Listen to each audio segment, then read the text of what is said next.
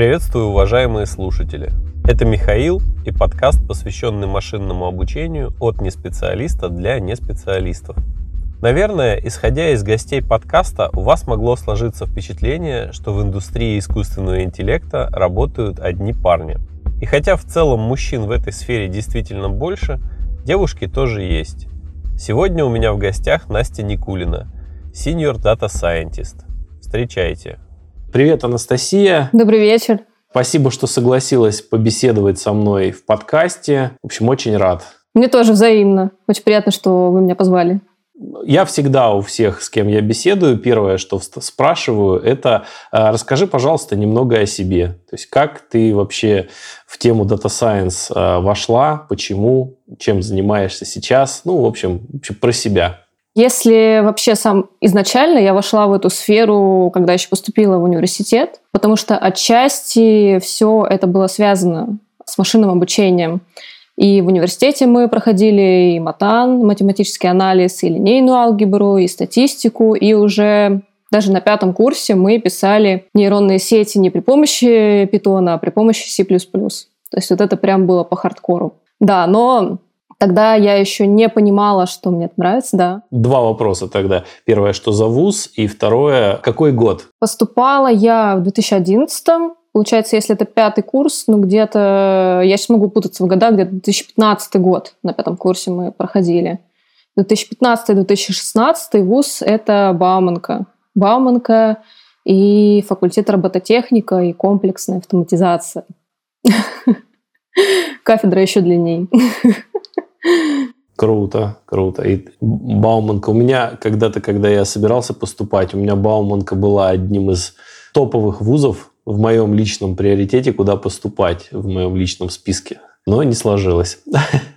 Это очень шикарный вуз. Если будет возможность, то я вот прям советую, потому что, ну, сейчас пандемия, это не прям ощутимо все, но когда были именно студенческие времена, принципе, очень развита как сама система образования, так и есть отличные преподаватели, которые грамотно и качественно тебе преподают предметы, и самое главное, что базу. И, в принципе, вот этот дух, который находится внутри Бауманки, вот э, ради него как минимум тоже стоит идти. Так, окей, поступила. Да, и после начался, скажем, мой путь. Я еще начала работать в университете где-то с третьего курса. Это преподавание детям. Мы готовились и к ЕГЭ, и ГИА довольно успешно со школьниками. Где-то я подрабатывала там специалистом по развитию в той же Бауманке. Потом после самой Бауманки я начала искать себя. И что самое интересное, мне не понравился сам процесс программирования, не понравился сам процесс обучения в университете. И я зареклась, что я никогда в своей жизни я не буду программировать никогда. Вот. Настолько, видимо, мне не пошла система образования именно по этому предмету, что я прям себе так, такие слова сказала. Но когда я начала себя искать, я попробовала быть и продукт-менеджером, и проект-менеджером. И вот как бы я, я поняла, что я не в своей тарелке. Но это не то. И как-то в один прекрасный момент э, ко мне подходит мой начальник. Мы тогда делали телемедицинскую систему. Говорит, э, вот, слушай, есть такие-то данные у нас э, внутри компании, попробуй с ними что-то поделать при помощи питончика обработать их, автоматизировать процесс. Я начала пробовать, то есть я начала, как это вообще делать, изучать питон, а, какие-то основные принципы вот этого всего, и я поняла, что меня затянуло. А как я поняла, что меня это затянуло? Я начала работать на выходных.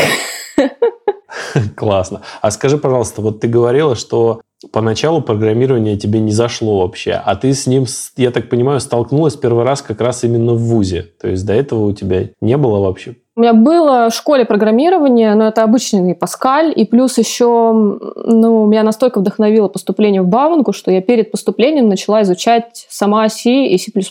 Сама себе установила на компьютеры там компиляторы, вот как сейчас вспоминаю, и начала вот проходить. Но как только начался процесс обучения, для понимания нам писали код мелом на доске. А как известно, в плюсах, и все, если ты не там поставил запятую, то как бы пиши пропало. Я думаю, что большинству именно из этого не зашло, не только мне. Я тебя прервал на том, что ты говорила, что ты начала питонить по ночам.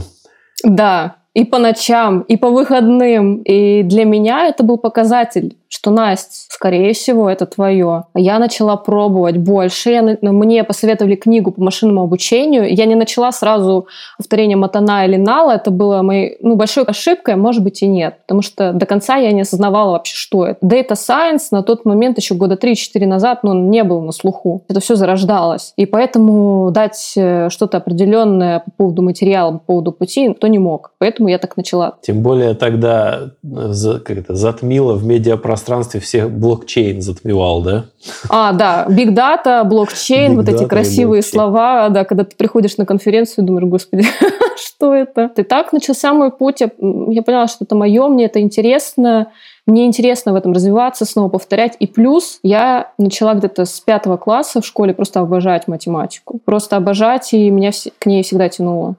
То есть, ну, это, наверное, и послужило причиной, почему Бауманка, да, вообще? Угу. Я понял. А физтех не рассматривала? Проблема в том, что это тоже вообще очень интересная история. Я о Баманке-то узнала случайно. Я даже не знала, что есть такой вуз. Который раз, когда мы убирали с одноклассницей кабинет математику, потому что я часто ездила на соревнования, часто ездила на окружные олимпиады от школы, а, там по физике, по математике то же самое, химии. И я не всегда успевала проходить предметы по математике и по всем остальным. Соответственно, контрольные я писала плохо. Ну, то есть со мной никто не будет там сидеть и объяснять мне, смотри, там вот эта тема такая-то, вот это такая-то. Это твои проблемы, мне сказали. Ну, лицей все жестко. Ну, приходилось отрабатывать эти оценки, и мы начали говорить, кто куда хочет поступать. Я вообще не знала, потому что у меня несколько предметов э, очень шло хорошо. Я даже думала про медицинский вуз, еще про какой-то, даже в театральный как-то было в голове. И мне одноклассница говорит, а ты знаешь, у тебя, ну, у тебя же отлично идет математика, ну, просто на ура. Ты не, не рассматривал такой вуз, как Бауманка? Я говорю, а что за вуз? что за вуз-то такой? Она говорит, ну ты посмотри в интернете. И я когда посмотрела, почитала, я увидела, что там в основном практика, а я больше практик, чем теоретик. И вот я как-то почувствовала, что это мое. И никакие вузы я больше не рассматривала. Ну, рассматривала так, чтобы родителей успокоить, там какие-то Губкины, еще что-то. Но вот почему-то меня потянуло в Бауманку. Но физтех, да, это тоже крутой вуз. Очень. И ребята оттуда выходят с отличнейшими знаниями, базой и навыками. Так, ты говорила, что тебе попалась книжка по машинному обучению. Вот сразу, чтобы мы сносочку потом сделали в шоу-нотах. Что за книжка? Не, не, не Тарик Рашид какой-нибудь? Это называется «Питон и машинное обучение» Себастьян Рашка. Себастьян Рашка. Отлично. Ну все, вот мы потом добавим, чтобы... Рекомендуешь, да? Да, я рекомендую. Но для начала, конечно, лучше пройти основы матанализа, статистики и всего прочего. Ладно, мы об этом поговорим, поговорим в конце. Ты дашь свои рекомендации, вот именно как, вот, э, как в эту тему, скажем так, вкатиться. А так, э, расскажи немножко, если это не секретная информация, что за проект в телемедицине. Потому что применение машинного обучения в медицине – это тоже такая большая интересная тема, по которой я обязательно хочу сделать э, выпуск. Да, смотри, по поводу там, тех задач, которые мы выполняли с командой, ну, это довольно немножко, скажем, конфиденциальная история. А по поводу вообще проекта телемедицины, это известная история. Мы разрабатывали продукт, называется SmartMed. Это продукт от МТС МТС, когда ты можешь онлайн поговорить с врачом.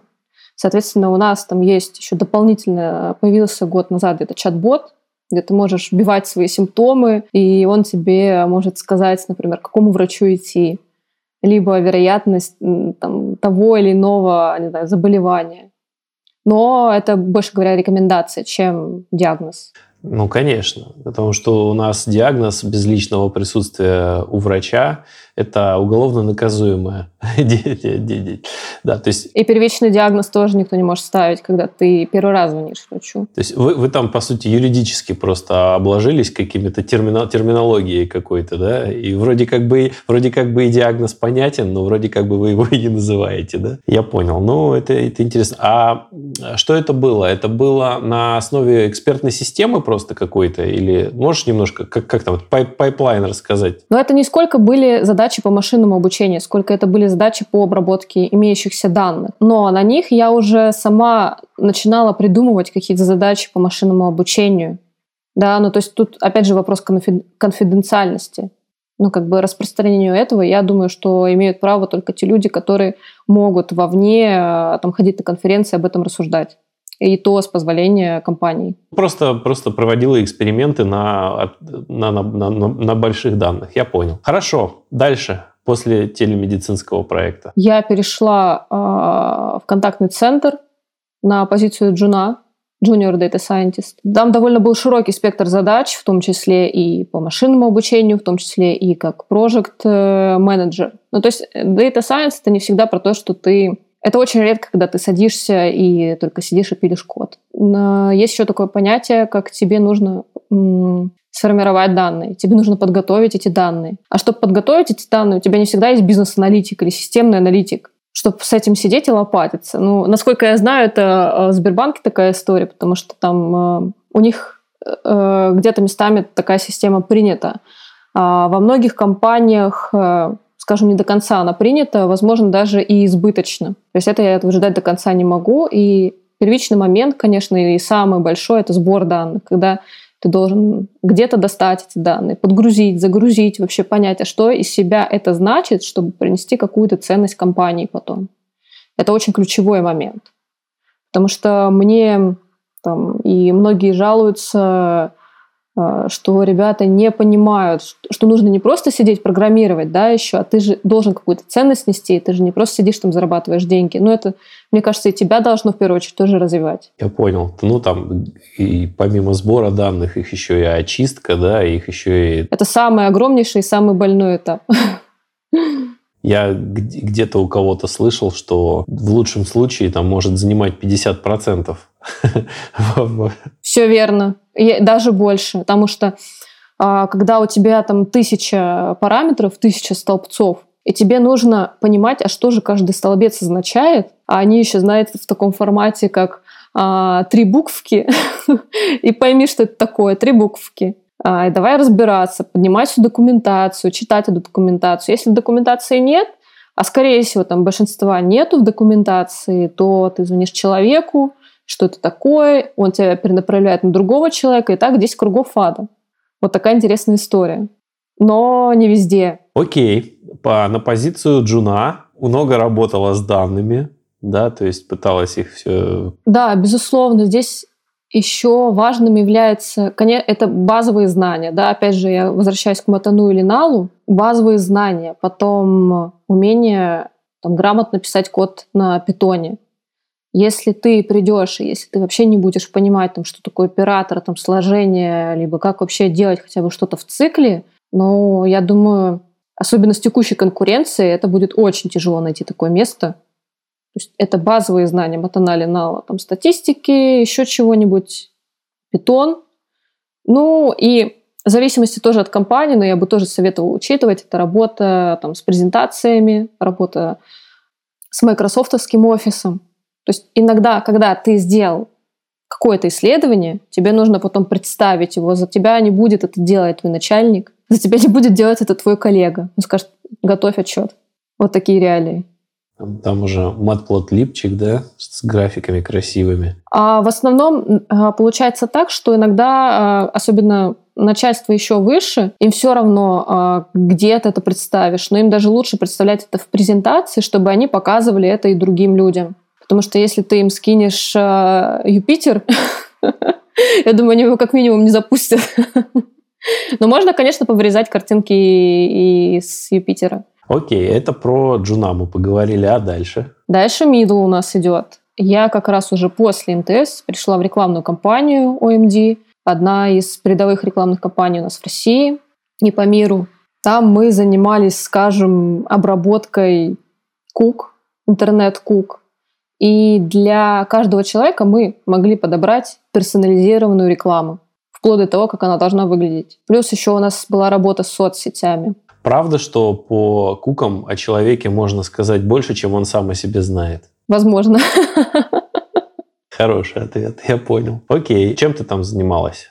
Так вот, э, если опять же, не, не сильно секретно. То есть, ну, можно, можно на самом деле абстрактно. То есть, что делала с данными, какие там а, гипотезы проверяла, как это все дело? Я могу сказать, что это в основном, знаете, из такого ряда, как кластерный анализ, да, то есть мы смотрели, какие группы клиентов есть, что им интересно. А, ну, это довольно такая тривиальная вещь, которую выполняют даже не только в рекламных кампаниях. Потом мы играли с соцсетями. Тоже, скажем, была такая вторая часть. Мы поняли, что это это очень значимый такой весомый проект. Пробовали анализировать соцсети, что выкладывают люди, что они постят, какие фотки, возможно, что-то они пишут, и что, ну, какое значение это представляет, да, чтобы также делать им персонализированную рекламу. Вот рекламой позанималась, а дальше э, из этой компании ушла. Ну вот по, по медлу э, я бы хотела, знать, что здесь добавить. То есть middle, он по сравнению с джуном более такая, скажем, Э, не то чтобы отдельная, а самостоятельная единица. То здесь он должен большинство задач брать уже на себя и где-то даже придумывать свои задачи и нести за это ответственность. Если Джун, он еще такой, скажем, как вот только-только цыпленок, который вылупляется, а тут уже мидл как цыпленок, который уверенно стоит на ногах. Ну, это как, это как это как дизайнеру обычно говорят, поиграй со шрифтами, да, медлу говорят, поиграй с данными, да, покрути данные. Да, и он уже здесь должен сам гипотезы какие-то строить. Но я хочу сказать, что вот этого нет э, ни в одном курсе. Безусловно, что человек должен еще расти и как внутренне. Не только чтобы у него скажем, добавлялись какие-то знания, добавлялся какой-то опыт, это безусловно. Но когда ты внутренне не растешь, другие это чувствуют, и вряд ли ты перейдешь вообще на другую ступень. Это очень важно. А внутренне, внутренне расти, это что ты имеешь в виду? Внутренне расти – это вообще у каждого свой путь. Для кого-то внутренне расти – это приобрести, скажем, большую стрессоустойчивость. А, это развитие больше софт-скиллов. Софт-скиллов – это и, ну, в первую очередь, это, конечно, умение брать на себя ответственность чем больше ты готов брать на себя ответственность, да, отвечать за других, отвечать за свои задачи, тем выше ты будешь дальше идти. То есть софт-скиллы, медлу – это уже такое must-have? Ну, я думаю, что да, и для джуна это тоже must-have, э, учитывая, учитывая, как мне ребята пишут, и что там на одно место чуть ли не по 100 человек. Ну, то есть сейчас конкуренция жуткая. Если там три года назад э, такого еще не было. Я думаю, что ему уже стоит задуматься над этим. Ага, ну ладно, мы об этом а, потом подробнее поговорим. Ты все, все эти градации прям расскажешь. Прям вот. А сейчас э, тогда расскажи дальше про свой путь. Собственно, вот ты поработала в этой компании, да, да, и как ты стала senior data scientist, как это гордо звучит теперь. Так получилось, что перешла в банковскую сферу, э, в Росбанк. Не знаю, что говорить даже про задачи, потому что буквально недавно обсуждала этот момент с коллегами, и действительно там, вопрос конфиденциальности, он стоит жестко. Где-то а, где мне пришлось а, подучить снова материал, чтобы вообще вот прям четко уверенно стоять на ногах, потому что когда я начала там ходить, особенно по собеседованию, я поняла, что где-то половина материала, она ну, просто вылетает из головы. Это нормально. То есть никто не может держать себе кучу информации постоянно ходить с этим. Ну, либо это нужно постоянно в голове у себя прокручивать, а когда ты берешься там за другие дела, это что-то забывается.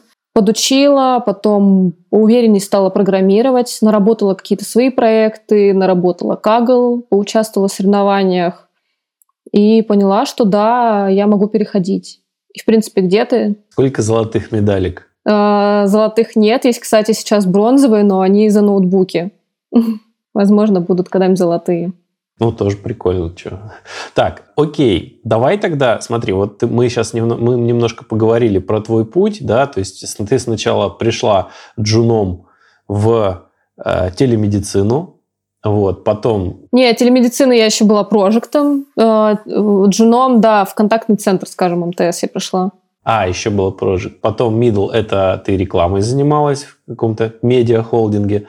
И синьором ты пошла работать в банк. Теперь расскажи, пожалуйста, тогда на каждом этапе, чем отличается вообще, да, Джун, Middle и Senior? Вот именно по задачам, по э, навыкам, как хардскиллам, то есть это тоже очень интересно, то есть какие знания нужны на этих позициях, и, соответственно, по софтскиллам. Вот более, ты немножко это упоминала, но теперь вот как бы по каждой позиции интересно послушать в отдельности. Вот если именно по моему опыту, опять же, мой опыт может отличаться от компании к компании. Иногда, знаете, а, Джун, он может э, на другой компании выполнять функции мидла, а быть джуном при этом. Но по моей, скажем, тропинке Джун, э, это когда мне уже давали задание и, скажем, примерно меня хотя бы направляли именно с точки зрения бизнеса, как можно ту или иную задачу решить, помогали мне разобраться с данными, а, помогали, со мной сидели, где-то мне объясняли, но по поводу кода на питоне, по поводу SQL запросов, э, как бы большая часть все-таки лежала на мне, ответственность. И как, какие, собственно, а, ну, хардскиллы вот конкретно, какие тебе были нужны, когда ты была джуном? Вот прям можно вот так вот перечнем. Это базы данных, это питон, а, это матан и очень пригодилась статистика и тервер. Вот тервер э, на тот период прям, ну, как бы статистика вообще, то есть затрагивала один наш очень большой проект. А статистика статистика какие-то базовые понятия или, или это уже такая более такая хардовая сказать, статистика? Да, это в основном базовые понятия. По поводу хардовых, э, возможно, у, там, у многих есть такое некое недопонимание. Вообще хардовые в любом случае в матане, в линале очень редко когда требуются. Ну вот прям очень какие-то... Либо когда ты заладишь в сам алгоритм, там, учитывая, сколько у нас библиотек написано на Python, достаточно хотя бы просто понимать, что это. Вам и вряд ли понадобится писать это все на плюсах. А зачем тогда матан? Ну, уже все, все производные посчитанные, все... Я объясню. А, это очень интересный вопрос. Вот, предположим, давайте даже вот просто возьмем в тупую. У вас есть данные, даже подготовленный датасет, вообще никуда ходить не надо, никого даже спрашивать не надо. Все готово, все вам сделали, принесли на блюдечке. И вы такие, ну, я помню, что у меня есть э, каких-то 10 моделек в питоне, 10 там библиотечек, предположим, там э, рандомные леса, что-нибудь э, еще. Предположим, что вы даже отличаете классификацию от регрессии. Предположим, даже так ну, разделили, вы поняли, что вам нужны методы классификации, их несколько. И начали вы такие перебирать эти методы классификации. Перебирать, либо вообще даже забыли, что такое классификация, еще и туда и регрессию пульнули. Ну, вы можете очень долго все это перебирать, я так все это абстрагированно, да, и в конечном итоге на самом деле для этой задачи подходил только определенный метод. То есть такое тоже может быть. И, возможно, там вообще нужны были нейронки. Ближайших соседей. Да. И когда вы, вы, э, вы не понимаете, какой метод в данной задаче применим, а это отталкивается только от базиса. Когда вы понимаете, как работает ваш алгоритм, да, то есть иногда нужна действительно логистическая регрессия, иногда там, иногда нейронки, иногда, возможно, комбинация всех этих моделей. А, метод, различных методов классификации. Это такой э, комбайн всего. И просто так, в тупую перебором, вы как минимум потратите много времени. А это время вы могли потратить на матан и уже не возвращаться к этим ошибкам. Я понял. А это как раз э, знание матана помогает сразу выбрать верную модель. А вы понимаете просто, а, а что внутри, а, а что внутри э, этого алгоритма? Когда вы понимаете, вы примерно хотя бы можете сказать, что это ну, как минимум, это классификация, а вот это уже кластеризация. И не применять, например, метод кластеризации для задач классификации. Ну, это, это разве Матан в этом понимает, это, о, помогает? Это же, в принципе, человек, который изучает машинное обучение, он должен в этих в моделях, э, в подходах, точнее, разбираться. Да. И в моделях тоже, в моделях тоже, но я абстрагируясь там от всего, в целом говорю, что действительно для некоторых задач подходят именно конкретные методы. Но иногда нужно понимать, что под капотом. Вот, например, у вас машина, да, она сломалась, а в ней сломалась какая-то деталь, а вы вообще как бы в машинах не очень разбираетесь. И вы поехали, там, не знаю, на ТО, вам там начали говорить, э, ну, вытягивать с вас деньги. А давай там еще и за это заплатим, и вот за это заплатим, и вот за это и за это. У меня просто была подобная ситуация. У меня там отца чинили машину, и нам это обошлось там в огромную копеечку. А когда мы узнали, что, оказывается, там нужно было закрутить один винтик, если бы мы разбирались, как устроена эта машина, мы бы даже ничего не платили. То есть мы потратили, во-первых, деньги, во-вторых, время. Также и в моделях. Ну, на мой взгляд, это такая аналогия, как вот э, человек, который вообще ничего не знает, да, вот, тут как ты говоришь, как ты с машиной столкнулись, вы, в принципе, вообще не знали ничего про автомобиль, что у него под капотом. Но ведь человек, если идет хотя бы на позицию джуна, он хотя бы, наверное, обучение с учителем от обучения без учителя, наверное, может отличить. И как, в какие там, где, где как раз классификация, где кластеризация, наверное, должен понимать. А матан все-таки это более такая глубокое фундаментальное знание. То есть я хочу понять, нужен ли вот джуну матан вот именно фундаментальный, чтобы там уметь считать эту производную подобную там вручную, чтобы градиентный спуск, например, да?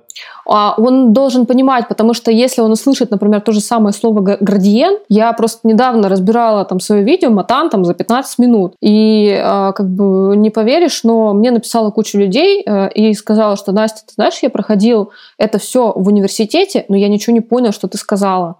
А там ну, действительно довольно, скажем, я постаралась про- простым языком это все объяснить. Но если уже на этом этапе ты, во-первых, вообще не понимаешь, что такое градиент, ты просто услышал это наименование, и, ну, как бы ты можешь ошибиться в том числе и при выборе метода. И когда тебя потребуют объяснения, почему, например, скор такой-то здесь, а вот здесь вот такой, ну, ты просто растеряешься. Ты не, ты не знаешь, что ответить. Соответственно, там э, грош, э, грош, грош цена там, твоих словам будет, да, и вряд ли тебя будут воспринимать серьезно. Хорошо, про матан немного поговорили. Линал зачем? Это все неразрывные вещи вместе связаны, потому что в матане, когда там, рассматриваешь градиент, там используется такое понятие, как вектор. Меня очень многие затроллили, говорят, а почему что не объяснила, что такое понятие вектор? Так вот, в новом выпуске я объяснила, что такое понятие вектор. И вот эти все штуки, они взаимосвязаны между собой. И матан, и линал, и статистика, и вот эти все методы машинного обучения тоже построены на там, методах статистики и теории вероятности. Это вот как бы такая единая экосистема, но нельзя как бы одно от другого оторвать. Отрываешь одно, вылетает э, вообще непонятное. Ну, я не знаю, может быть, я ошибаюсь, но вот мне кажется, что вот то, что ты говоришь, да, что это надо знать, это, это с позиции такого уже прям уверенного-уверенного джуна, метящего в сеньоры, да, потому что изначально, э, в моем понимании, человек, который только начинает работать, возможно, ему больше как раз ручками придется работать, чем архитектуру задачи или нет. Не согласна, окей. Нет, я не согласна, потому что я даже на тот момент, когда искала позицию джуна, и меня очень жестко спрашивали теорию. Очень жестко. То есть, ну, как и на позицию синер. Ну вот, поэтому интересно поговорить именно с практиком, потому что я чистый теоретик в этом плане.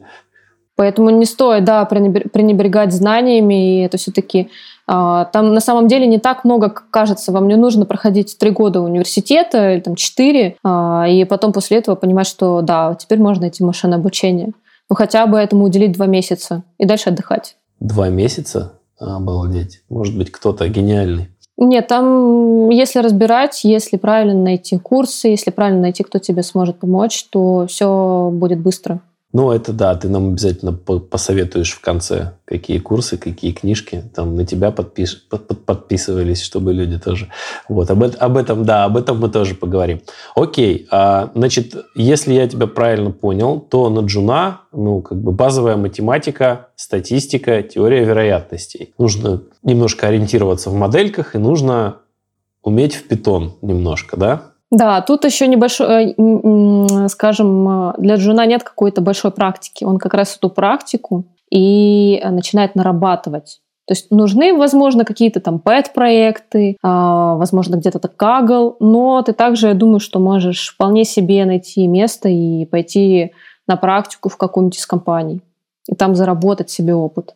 Тут дело в опыте с опытом вот эту вот э, математику, если ты ее не знаешь, ее все равно придется подтягивать, да, даже на позиции джуна. Конечно. Даже для медла, для, даже для синера. То есть, когда ты на синера идешь, у тебя что-то все равно забывается, и ты возвращаешься на первоначальную точку. Короче, чтобы быть джуном, нужно быть хорошим, сильным, уверенным теоретиком, да, вот в... Теоретиком, да. Ну, хотя бы прогать на питоне, вот хотя бы там э, знать какие-то основные функции, как что делается, что такое кортежи, что такое списки, там, отличия между ними. Но не нужно прям сильно углубляться, потому что это не разработка. Окей, хорошо. Касательно софт-скиллов, да? За что ценят у нас джунов, дата-сайентистов? Лично я бы хотя бы ценила за пунктуальность. Вот, это очень важно. Пунктуальность в глобальном смысле, да? То есть начиная от там не опаздывать на встречи и заканчивая... Да, безусловно, потому что ну, я заметила в такой айтишной среде, не знаю, заметила ли ты, а, но как бы, видимо, очень большой спрос, точнее, очень много предложений, поэтому ребята чувствуют себя комфортно. Они думают, что я всегда смогу найти что-то лучшее. И ну, этим лучше не пренебрегать, потому что человек, возможно, кто тебя э, собеседовал, возможно, он перейдет в другую компанию, ты такой, блин, я хочу в ту компанию, и вы сможете опять наткнуться друг на друга. Нужно, если ты не хочешь там куда-то переходить, лучше как бы мягко это всем сказать, не опаздывать на встречи, не переносить эту встречу по собеседованию за час. То есть хотя бы обладать вот такими навыками для начала. Понятно. А дальше кровавый enterprise из тебя сделает, что нужно, да, если вы подойдете друг к другу? Конечно. Хорошо, давай следующую тогда градацию условную поговори, обговорим. Э, middle. Давай, какие тут хард-скиллы, какие софт-скиллы? Хард-скиллы те же самые, что и у джуна, но здесь играет важную роль опыт. Опыт, который ты наработал на джуна. Вот, например, тебе дают какую-то задачу. Если, когда ты был джуном, а, ты такой, ну, можешь спросить там у коллег, у начальника, ты знаешь, как бы, а, вот у меня есть там такие-то мысли, как решить эту задачу, как вот еще можно подойти, например, да, с какой стороны, либо как ее, возможно, решить. И ты такой, как механически такой набиваешь эту задачу образно. А медлом ты уже должен сказать, вы знаете, вот у меня есть опыт решения такой задачи, я с этим сталкивался, и я вот знаю, как вот это решить. И ты говоришь это начальнику уже сразу. Плюс иногда я бы сюда бы еще добавила, ну вот как в моем случае было, какие-то новые свои идеи и новые предложения по поводу проекта. Я там придумал, например, там такой-то проект, вот он принесет компании столько-то, и я знаю, как его реализовать вот такими, такими-то способ, способами. И я сам могу взять а, прочитать книжку, прочитать, не знаю, что-нибудь еще, посмотреть видео а, где-нибудь, пройти какой-то курс и сделать а, сам проект. Возможно, да, мне понадобится где-то твоя помощь, ну, точечно, но я вполне себе более-менее такая самостоятельная единица. Я, насколько понял, middle должен и в бизнесе разбираться, потому что иначе как он себе поставит правильные задачи? Да, но тут больше, знаешь, опыт. Опять же, опыт. Э, опыт не в том, что я вот работал там в банковской сфере, а потом э, перешел, не знаю, в телеком. Я только о банке знаю, как решать такие задачи такого бизнес-рода. Нет, ты должен эти же задачи экстраполировать и на телеком уметь. То есть примерно это тяжело объяснить, знаешь, как бы переход от одного базиса к другому, но суть как бы вектор-то один остается. Хорошо, софт-скиллы. Софт-скиллы здесь уже важно работать классно в команде. А, именно командная работа, да, включается сильнее? Я бы советовала, да. Это потому что неотъемлемая часть, особенно если ты уже перешел от джуна к middle, скорее всего, ты хочешь как-то расти. Это вопрос коммуникации. Так как мы не роботы, да, если бы, возможно, нами управляли бы роботы, возможно, было очень важным сидеть с утра до ночи за компьютером и только вот как бы в нем писать какой-то код и не обращать внимания на этих роботов, потому что ты с ними, ну, никак не взаимодействуешь. Но здесь у тебя люди, Здесь ты должен и где-то по-человечески да, к ним относиться, где-то помогать, где-то действительно проявлять терпение и выдержку, когда, например, там, у, кого, у кого-то плохое настроение, но ну, ты не должен это воспринимать всерьез и на свой счет. Ну, то есть, скажем, таким немножко быть воином. Ну, этому можно научиться? Конечно. Если хочешь, можно всему научиться в моей жизни это такие, знаешь, вот я, и мне вообще вот не очень немножко странно а, смотреть на вот эту вот всю айтишную движуху, и там какие-то софт-скиллы, когда человек специально должен обучаться, общаться с людьми. Мне как-то раньше казалось, что это какая-то должна быть неотъемлемая часть твоей жизни. Ты, ты тебя жизнь этому учит. Это, конечно, но эм, это же для тебя тоже плюс. Ты когда этому учишься, ты должен, во-первых, понимать, для чего тебе это, а, какая у тебя цель. Потому что если у тебя нет цели, то я ну, как бы не советую к этому притрагиваться, иначе это все будет бесполезно. И ты в одночасье просто потеряешь какое-то терпение и потеряешь ну, силу дальше это делать. Когда ты развиваешь свои софт-скиллы, это, безусловно, влияет не только на твою карьеру, но и на твое окружение, на твою семью, на твоих друзей, на то, как ты общаешься вообще с окружающими тебя людьми, с посторонними, и как ты вообще выстраиваешь всю свою жизнь.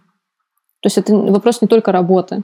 Как развивать софт-скиллы? Понятно, хард-скиллы тут все просто. Пошел на курсы, там, да, это все просто, но э, я хочу заметить, все одновременно сложно и просто. Хард-скиллы, они неотъемлемо связаны со софт-скиллами. Если у тебя где-то страдают э, базовые софт-скиллы, то вряд ли ты разовьешь свои хард-скиллы. Я могу привести пример. Я знаю многих людей, которые уже года два учатся на машинное обучение, и они до сих пор стали на том месте, на котором стоят. Ну, бывает проблема. Но эта проблема не в том, что у них там что-то не получается. Я думаю, что на самом деле эти люди, э, у них очень большие знания, они очень в этом сильны. Но я думаю, что они дадут фору там многим другим. Но где-то у них есть какой-то, например, там страх внутри, а где-то они не уверены в себе. Это тоже софт-скиллы. Это тоже soft skill перебороть себя и сказать э, там своему страху, нет, я могу, я этого достоин, я этого хочу. И вот как бы тогда у тебя все может пойти. Видишь, они, они неразрывно связаны. И как бы просто отдирать их друг от друга, ну, я думаю, что если ты особенно заинтересован в своем росте, их не стоит. По поводу развития софт-скиллов, я бы для начала вообще бы определилась, а, а, вам-то зачем, вам зачем развиваться. Такие, скажем, простые вещи, но они очень важны. Зачем вам расти? А зачем вам эта должность? а зачем вам вообще машинное обучение, а нравится ли вам вот это? Тут можно вообще в такой экзистенциализм уйти, что и никогда не начать заниматься. В конце концов, сложить лапки и сказать «все тлен» и успокоиться. А самое забавное, что к этому можно прийти. И это тоже может быть, э, ну, когда вот это все тлен, и мне вообще ничего не нужно, это, ну, понимаешь, если у тебя это внутри, то ты как бы и вряд ли это дальше сам, э, ну, это это тоже триггер. Это может быть триггером того, что ты не движешься. И вот когда ты решишь вот эту свою проблему, у тебя может там просто за полгода ты можешь чуть ли не до хедов вырасти. Но это, это действительно так. Это может тебе такой толчок просто дать, что ты сам себе, э, не поверишь, как это произошло. То есть психика — это очень сложная вещь э, и на самом деле волшебная, которую многие там недооценивают. Как развивать? Софт-скиллы? Ну да. Мы поговорили о том, что, во-первых, понять, да, что тебе нужно. И тут я советую даже обращаться либо к специалистам, либо обговаривать это все со знакомыми. Когда ты понял, что тебе не хватает, я советую выбрать э, для начала там три софт-скилла. Например, там у всех айтишников страдает коммуникабельность. У меня в том числе страдала коммуникабельность. Там буквально два года назад я бы с тобой бы так не говорила бы никогда сейчас. Да. А, я бы так не говорила на Ютубе. То есть это вообще две разные я. Третье, а, ну, можем добавить там стрессоустойчивость. И что еще, например, там самое популярное? Пунктуальность. Пунктуальность, да. Это все лечится, и тебя вылечим. Отлично, вы определили, что у вас этого не хватает. И вообще, эм, я могу сказать, вот я на эти грабли просто натыкалась, а, не знаю, сколько раз, 200. Меня эти грабли, видимо, настолько не сломали, что я решила дальше попробовать натыкаться, но нашла я точку такой выхода из этого всего. А, самый крутой метод. Э, выберите своего знакомого, либо, возможно, родного человека, возможно... Жертву. Жертву, конечно. Друга, а, не знаю, подругу, бойфренда, э, еще кого-нибудь, girl, girlfriend вашу. У кого есть эти качества, ну вот прям вот в супер максимальном виде. Возможно, у вас есть друг, ну, я думаю, что там либо знакомый, либо вы просто знаете там коллегу какого-то. Супер коммуникабельный человек. Ну, он просто э, душа компании. Я думаю, что такие есть везде. Либо, не знаю, вы найдите в интернете уже, поищите где-нибудь. Это в ваших интересах. И э, попросите его либо о помощи, либо попробуйте с ним, ну, просто вступить в контакт, пообщаться и посмотреть, как он себя ведет. То есть здесь же и вопрос мимики, Здесь и вопрос каких-то таких мелких деталей, которые мы из книжки можем не подчерпнуть. Книжка — это вообще, ну вот как бы информация в сжатом виде, и информация там 5% из 100, которые вам нужно. Этих книжек я перечитала столько, и ощущение, что даже если просто это все обдумывать, ну, как-то мне не пошло. Но когда я начинаю повторять за этим человеком, у которого эти качества есть, и это не за месяц делается, это кого, кому-то это нужен год, кому-то это полгода нужно.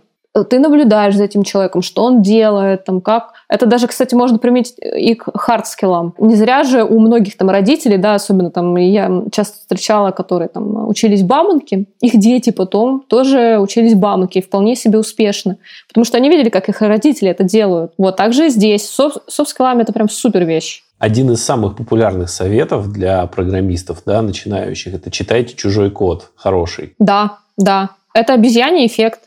Не будем там вдаваться в подробности религии, там, происхождения, но как бы вот этот обезьяний эффект, он имеет э, место быть, потому что зачем изобретать велосипед, да, зачем по-новому что-то, э, как бы, ну это уже есть, это уже создано, это уже у других людей э, там на планете, у нескольких миллиардов человек это есть. Просто посмотри, как он это делает, и, возможно, ты просто в какой-то своей себе комфортной манере это себе же приобретешь best practices. Конечно, да. Ага, классно. Так, хорошо. А что-то еще по медлу добавить? Ну, по медлу я бы еще добавила, нарабатывайте опыт, обязательно опыт, потому что когда вы переходите на позицию senior, вам этот опыт здесь пригодится. И на позиции senior это уже middle э, стопроцентный, Плюс здесь это вообще вот просто какая-то настолько самостоятельная единица, что не гоже спрашивать тому начальника, как ему решать ту или иную задачу. То есть здесь уже, здесь уже понимание бизнеса должно быть прям очень хорошее, да? Да, и, скорее всего, во многих компаниях синер это уже больше, скажем, про руководящую должность. Когда ты не только э, можешь сам что-то сделать, да, у тебя, во-первых, есть опыт, как решать эти задачи, во-вторых, ты можешь сам пройти какие-то курсы по более сложным системам. Там, например, не знаю, по Спарку, по Ходупу, и, возможно, окунуться э, в какой-то другую э, реалию, например, там, э, да, когда ты инженер, что-то от дата-инженера, что-то, например, как там, подчеркнуть от бизнеса. Здесь уже прям супер важны софт-скиллы, потому что по большей части ты э, должен быть ответственен за свой проект. Но если middle, он еще не так ответственен, да, то есть как бы там больше взаимодействия с начальством идет, то senior — это уже полная ответственность, то есть на твоих плечах лежит все. А иногда, так как вы работаете с командой, если ты особенно там, например, на руководящей позиции, ты должен еще отвечать за команду, чтобы они все вовремя успели, чтобы у них была вообще заинтересованность это все делать. Ну и, конечно, ты должен учитывать их интересы какие-то дополнительные, прям вот, вот перешел на синьора, и вот с хард-скиллы, вот, вот у мидла не надо было, а у синьора прям 100% надо. Такое есть? Или это просто... Синьор, это, знаете, больше по, про хард-скиллы, это грамотно уметь, э, грамотно писать оптимизированный э, питоновский код. Там умение, например, от компании компания еще зависит, да, где-то нужно выпускать на прод модели, где-то нет. То есть умение выпускать там на прод, засовывать это все в докер-контейнер пройти кучу-кучу библиотек, а, кучу... Тут уже такие девопсовские скиллы добавляются, да? От компании к компании, потому что иногда тебе не нужно ну, выпускать в прод, иногда в некоторых компаниях нету бигдаты. То есть тут нужно это все очень, знаешь, как бы иногда э, в одной компании, например, senior, это может быть и как middle, в другой наоборот. Но все-таки я считаю, что для senior это во-первых, тут вопрос кода уже не должен касаться какой-то другой человек. Если к мидлу еще могли там где-то подойти, да, сказать, вот здесь вот так-то нужно дописать, вот здесь так-то, вот смотри, это здесь так-то делается, то senior это вообще полная ответственность на нем. Вот все, вот полная. Он ответственен за чистый код, за продакшн, за обработку данных, за построение витрин, например, если это требуется.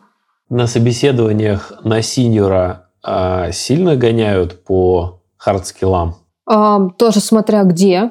Ну, мы, мы, говорим, мы говорим вообще, понятно, что ты правильно говоришь, от компании к компании везде по-разному. Но мы про некого сферического в вакууме, да? Или ты пришел, говорит, да я уже на синера претендую, и, автоматически галочка, да, он уже умеет все, давай его, типа... У меня был опыт, да, что там за час где-то мне задали порядка 60-50 вопросов теоретических. Ух ты, по вопросу в минуту. Типа того. Так, э, скажи, пожалуйста, касательно зарплат вот на этих позициях в, в рамках Data Science, вот из твоего опыта примерно, на что можно рассчитывать? Джуну, медлу, синьору?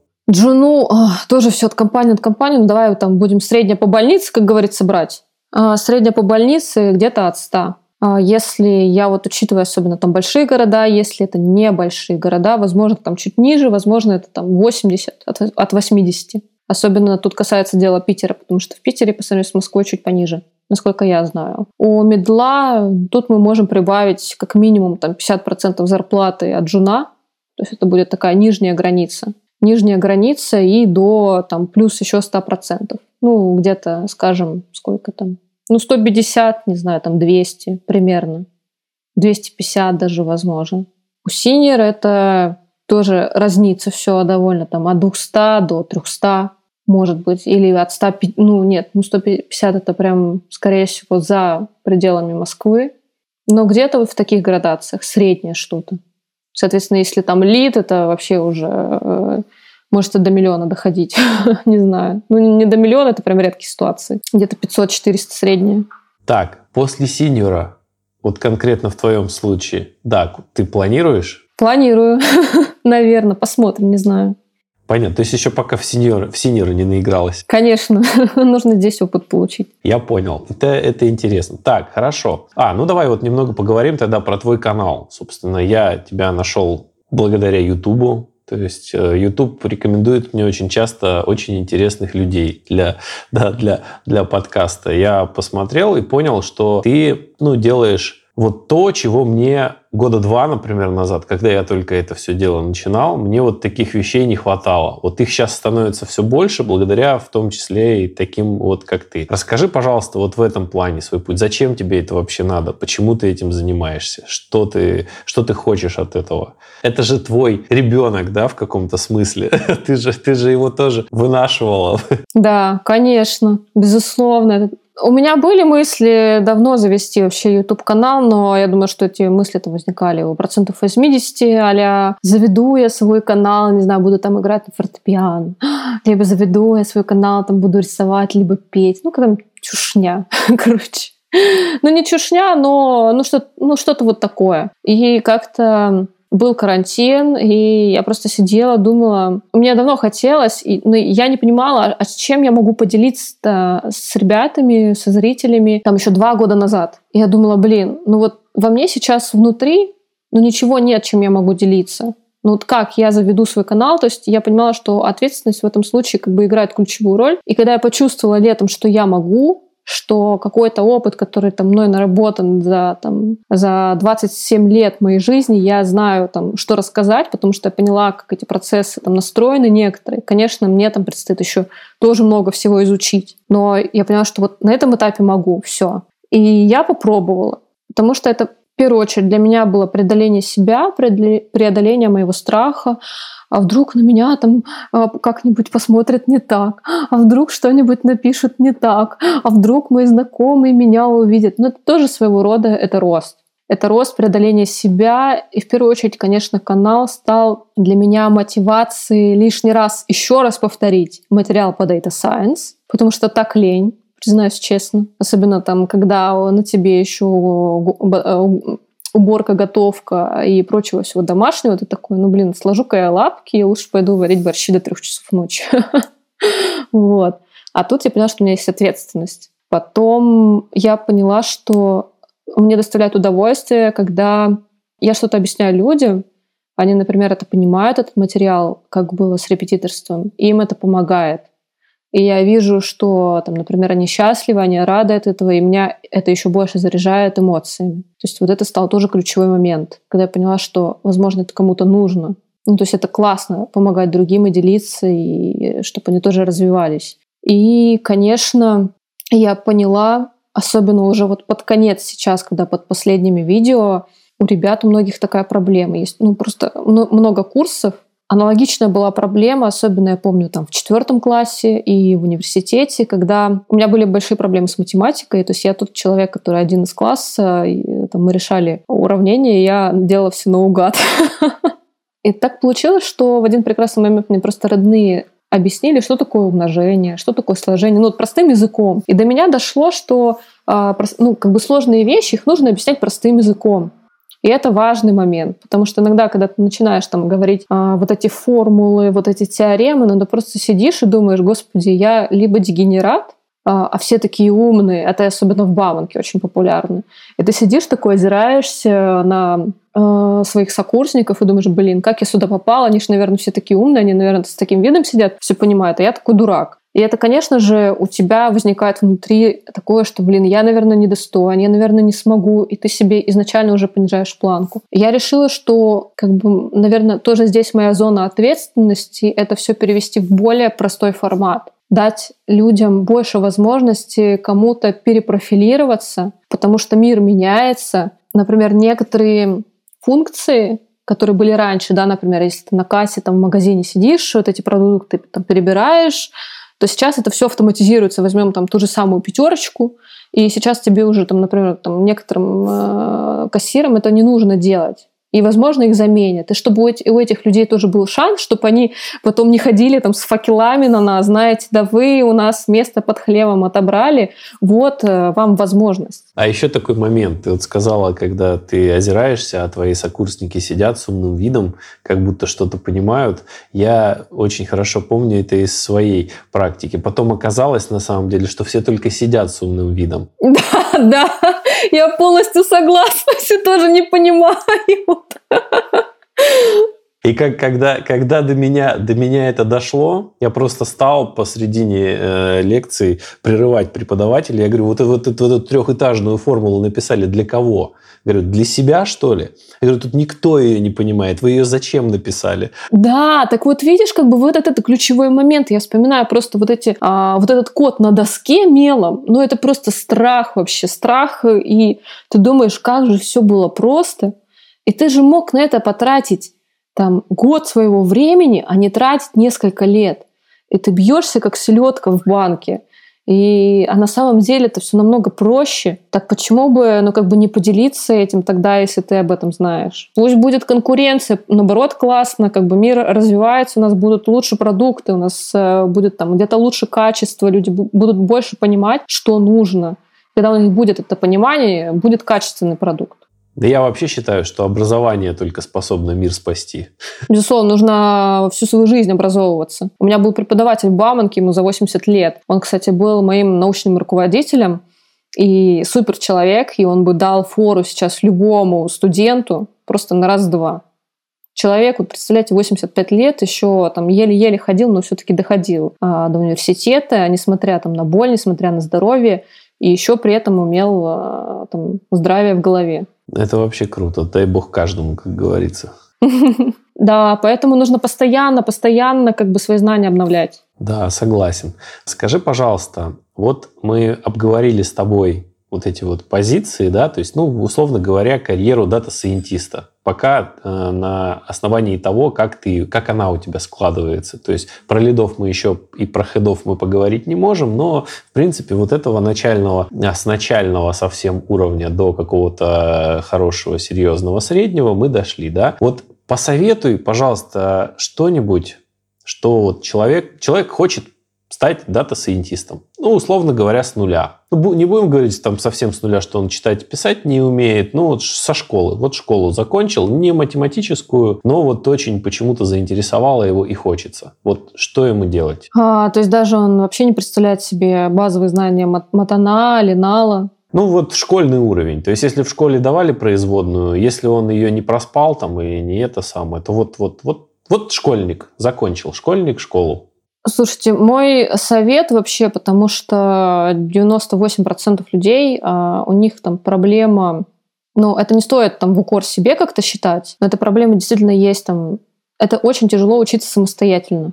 Я бы сама тоже бы не смогла. Я советую поступить в университет, не знаю, там в колледж, либо найти какой-то онлайн-университет, слава богу, сейчас такие тоже есть. Возможно, это будет вышка. У них, кстати, есть программы по Data Science, а, хотя бы для начала бакалавриат. А, либо это Бауманка, может быть, э, та же самая робототехника, кстати, советую. И либо это FN, но там будет э, сложновато, но будет хорошая FN, это фундаментальные науки если расшифровываю. Там будет сложновато в том плане, что их просто сразу, мне кажется, задачат э, всеми этими теоремами, но, по крайней мере, знания очень классные. Это и МГУ.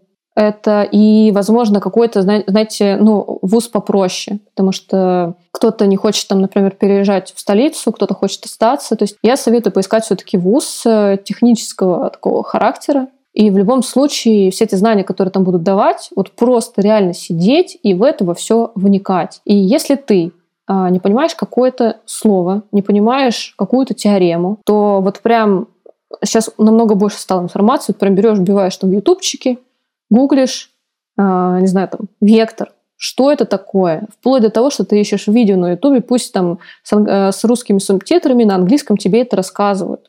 Действительно, сейчас очень много видео я находила, где то прям подробно могут все рассказать. Это, это классно. Кстати, как по поводу английского языка мы с тобой... Я понимаю, что мы в голове держим, что это такой must-have, о котором даже не говорят уже в приличном обществе, да? Но на самом деле ведь э, не всем это до конца понятно, что это язык, который просто надо знать. Вот можешь тоже немножко рассказать, э, как, как, что можно сделать? Честно, я эм, Пока я не ощутила на каком-то своем опыте data science и мои знакомые, что английский как-то супер был нужен. А ощущение, что он был вообще не нужен. Это интересно. Да, это вообще самое забавное, потому что ты еще берешь, можешь э, брать эти статьи и вообще переводить себе на в Яндекс переводчике, не знаю, там Google, э, Google Translate, копировать, Ctrl-C, Ctrl-V. Конечно, это будет занимать больше времени, но э, все возможно. Это, наверное, выбор каждого и выбор там понимания. Все-таки я советую учить английский, потому что э, это international язык. Если ты хочешь расширять где-то свои границы и не сидеть долго с переводчиком и не переводить это все, и уметь, эм, ну то есть это тоже вопрос коммуникации. Где-то у тебя будет там общих, больше общих тем с коллегами, с друзьями. Тоже немаловажный аспект. Нужно решить, для чего тебе это. Английский, как бы сейчас ну, куча переводчиков. Но если ты хочешь, возможно, работать за границей, либо общаться с коллегами за рубежом. То есть некоторые бывают же в России работают зарубежные компании, иногда проводятся встречи на английском. Да банально вопрос э, автору статьи с архива задать на русском, наверное, сложно, сложновато будет. Не, можно и как бы по-индусски, как обычно, э, Google Translate, и вот вперед пошел. А я думаю, что не поймут. Слушай, это интересное мнение. Я первый раз такое встречаю от специалиста. Обычно все как один говорят, что вот, вот, вот что, что вот английский точно нужен. Цель как, как бы какая-то нужна. Я ну, как бы вообще не привыкла делать что-то э, бесцельно. Когда бесцельно, это потом ты перегораешь, и все. Когда тебе сказали, что английский нужен, потому что так сказали, у меня бы куча вопросов бы возникала потом к себе. Я понял. Хорошо какие-то курсы, какие-то книги, фундаментальное образование. То есть мы поняли, что нам надо получить в ВУЗе. Вряд ли его будет достаточно, потому что все-таки вот э, образование вузовское наше, оно все-таки от индустрии отстает. Даже в таких, насколько я знаю, крутых вузах, как физтех. Фундаментальное, но вообще вполне тебе дает очень устойчивую базу, особенно для классического ML. Именно, именно фундаментальная база, да, но индустрия, она все-таки впереди. Тебе не хватит мое мнение такое, мне кажется, что того, что дают в ВУЗе, не хватит для того, чтобы успешно... Э, я могу сказать, э, что если ты прям, ну, тебе не хочется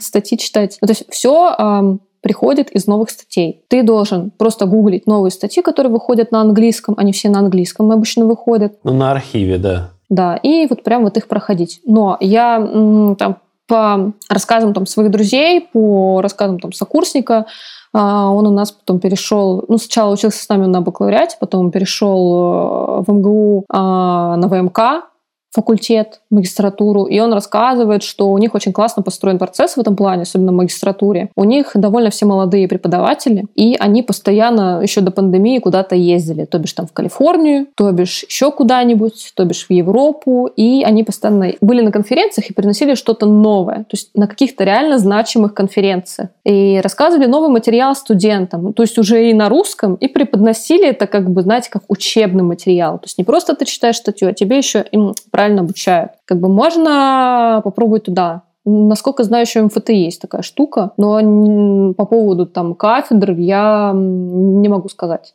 точно. Но по поводу ВМК более уверена. А, то есть каких-то курсов, может быть, онлайн? Вот. Да, вот он, онлайн. По поводу стэнфордских курсов, кстати, мне еще там года два назад показалось, что вот эти все стэнфордские курсы, они, скажем, мое первое впечатление было, что очень так просто как-то рассказывается, а только сейчас до меня дошло, что как раз простой язык, он является ключевым. Э, можно посмотреть Стэнфорд, э, можно вообще проштудировать все курсы на Курсере, и там, кстати, есть, эм, они довольно, скажем, подешевле, чем все остальные. И курсеры ты можешь там выбрать и как английский, э, там, английский, э, э, английский язык, русский, не знаю, там, китайский, какой тебе удобнее, какой предпочтительный. И пройти, там прям уровень отображается, beginner, потом там средний какой-то, высокий уровень, вплоть до там профессионального.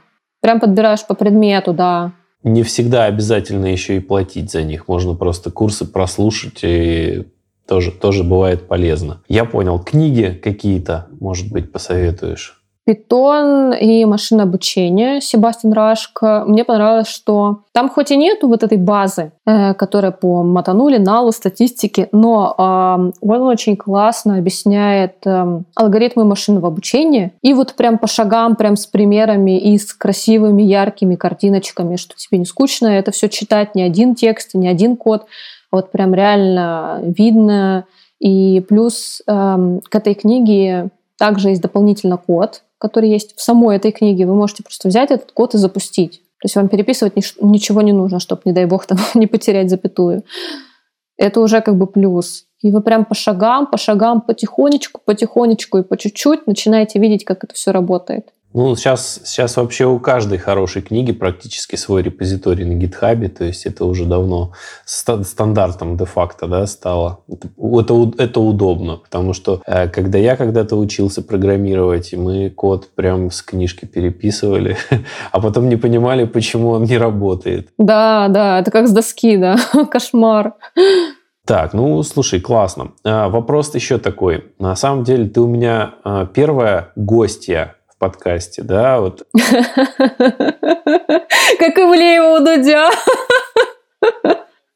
Ты, наверное, ждала, э, в общем, похожего вопроса, но это действительно интересно. А, насколько я наблюдаю за индустрией, все-таки в разработке, а тем более в data science е, это в основном а, мужчины. Скажи, пожалуйста, как тебе в этом плане? То есть, как кажется, ну, свои впечатления об этом. Но у меня, даже когда я поступала в Бауманку, было очень много комплексов на эту тему, что вот я же девушка, как же так? У меня очень много вопросов спрашивали, ну как же так, ты же девушка, ну там, как ты так учишься в этом вузе? Вот с одной стороны как бы и приятно, а с другой стороны ты начинаешь сомневаться в себе, что, может быть, действительно это не женская профессия, и, может быть, меня, может быть, потом как-то не так будут оценивать. И для женского пола я не могу сказать, что для всех э, этот этап немножко, скажем, сложнее. В этой индустрии очень много парней. Соответственно, ну, как бы, когда парни с парнями общаются, скажем, более комфортабельно.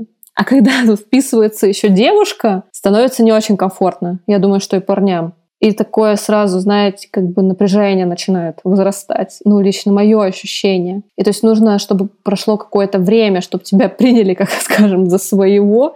Я, в принципе, с детства, я всегда тусовалась там с мальчишками, мы и волейбол играли, и на великах катались, и вообще там на всех соревнованиях. Но все равно как бы такой присутствует момент немножко такой настороженности у ребят. Но и когда, да, и тоже когда ты заходишь в эти сферу, есть такое как бы предостережение, такой страх, а вдруг не получится. Ну, ты же девушка, много, много столько парней. Ну, вот как тебя воспримут? Ну, с этим надо просто бороться и перешагивать через себя. Что ты девушкам, которые тоже точно так же, вот, вот именно это и посоветуешь, бороться и перешагивать? Вот, во-первых, это возвращаемся к тому, что тебе нужно понять, а, а тебе зачем вообще Data Science, тебе зачем вообще сфера IT. Если ты от этого кайфуешь, если это твое дело, если тебе это нравится, а, я советую понять вообще, откуда эти страхи да, берутся. Ну, там, страх быть непонятым, страх быть отвергнутым, еще какие-то страхи, не знаю, с психологии есть. И, ну, во-первых, либо пережить эти страхи, наткнуться, да, что тебе там могут что-то сказать, и на самом деле это ничего страшного либо понять, что как бы эти страхи там только у тебя в голове. Ну, то есть, ли, ну, ты можешь разными способами. Это и практики, это работа со специалистом. Возможно, тебе э, просто нужно там посоветоваться с мамой, с папой, обсудить эту тему, и там на следующий день у тебя все будет нормально. Либо это там самокопание, но я это не очень советую, потому что может докопаться вообще не до того, чего надо. Я понял. А есть какое-то по ощущениям высокомерие со стороны э, парней? Именно как к тебе, именно как снисхождение, как вот к женщине-специалисту. Есть такое или нету? Да, в принципе, нет. Я заметила, что, возможно, что-то такое было, когда ты еще был на позиции джуна. Но у меня есть такое подозрение, что когда ты только начинаешь свой путь, такое снисхождение есть, эм, я думаю, не только на девушек, конечно. А когда ты уже такой, ну, как бы более уверенный специалист, я думаю, что на тебя смотрят другими глазами, с тобой уже советуются. И не думаешь, что ты там девушка, либо парень, ну, как бы это норм. Конечно, там были там, пару моментов, э, связанных с гендерными характеристиками, но я думаю, что это исключение какое-то из правил. В целом всегда в коллективе очень комфортно. Что за моменты, если не секрет? А были на собеседованиях такие моменты, что открыто говорили, типа, ну как бы не стоило бы мне заниматься, потому что я девушка, а, и все в таком роде. То есть такой неприкрытый прям сексизм, да, на собеседованиях присутствовал? Я не знаю, как бы, что руководила этими людьми на тот момент, но я очень благодарна этим людям. Это может сейчас звучать странно. Я поняла для себя такую вещь, что когда я это пережила, да, когда я этого, по сути, боялась, особенно с момента поступления в Бауманку, а, в принципе, я с этим столкнулась, и что дальше? Ну, ничего не произошло, мир не рухнул. Я вполне себе даже потом устроилась на работу, все прекрасно, все отлично. Я там расту. Ничего страшного все, и все закончилось. Слушай, ну классно. Мне а, очень интересно было с тобой пообщаться, тем более я говорю, с, с девушкой, да. А, значит, смотри, а, такой вопрос. Может быть, мы что-то не обсудили, что тебе бы хотелось, чем тебе бы хотелось поделиться? Слушай, я, в принципе, даже чуть-чуть себе там что-то выписала. В принципе, все. Но единственное, наверное, бы хотела сказать сейчас там в защиту хедов, в защиту лидов. Возможно, там у ребят, э, которые сейчас идут на позицию джуна, потому что я отчасти столкнулась где-то даже э, сейчас с функцией лида, и я могу отлично понять ходов. Э, у ребят такое представление, что если ходов, то человек вообще там супер-мега заскиллованный, хардскиллованный, и как бы у него там от зубов должен отвлекать тот или иной метод классификации. На самом деле это не так. Э, там ходов, он уже отвечает и за вас, и у него совершенно там другие функции, и это больше такой soft skills soft skills, и, возможно, где-то он что-то подзабыл. И это вообще как бы... То есть если вы будете расти, да, если вам важно именно постоянно прогать, то я как бы советую расти, скажем, в горизонтальном направлении, чем в вертикальном. Это интересное замечание. Слушай, спасибо тебе большое. Мне... Тебе спасибо. Да, мне, мне наш разговор очень понравился. Он, во-первых, такой, скажем так, очень практический, то есть он приземленный на конкретную скажем, на конкретное поле бизнеса. Так что большое тебе спасибо. Будем, будем на связи. Пока. Вот так. Подписывайтесь на YouTube-канал Насти. Там много интересного и полезного по нашей с вами любимой теме. Заходите в Apple Podcasts и ставьте оценку подкасту. Пишите комментарии и вообще, активности поощряются. Подписывайтесь на телеграм-канал «Стать специалистом по машинному обучению». Будем на связи.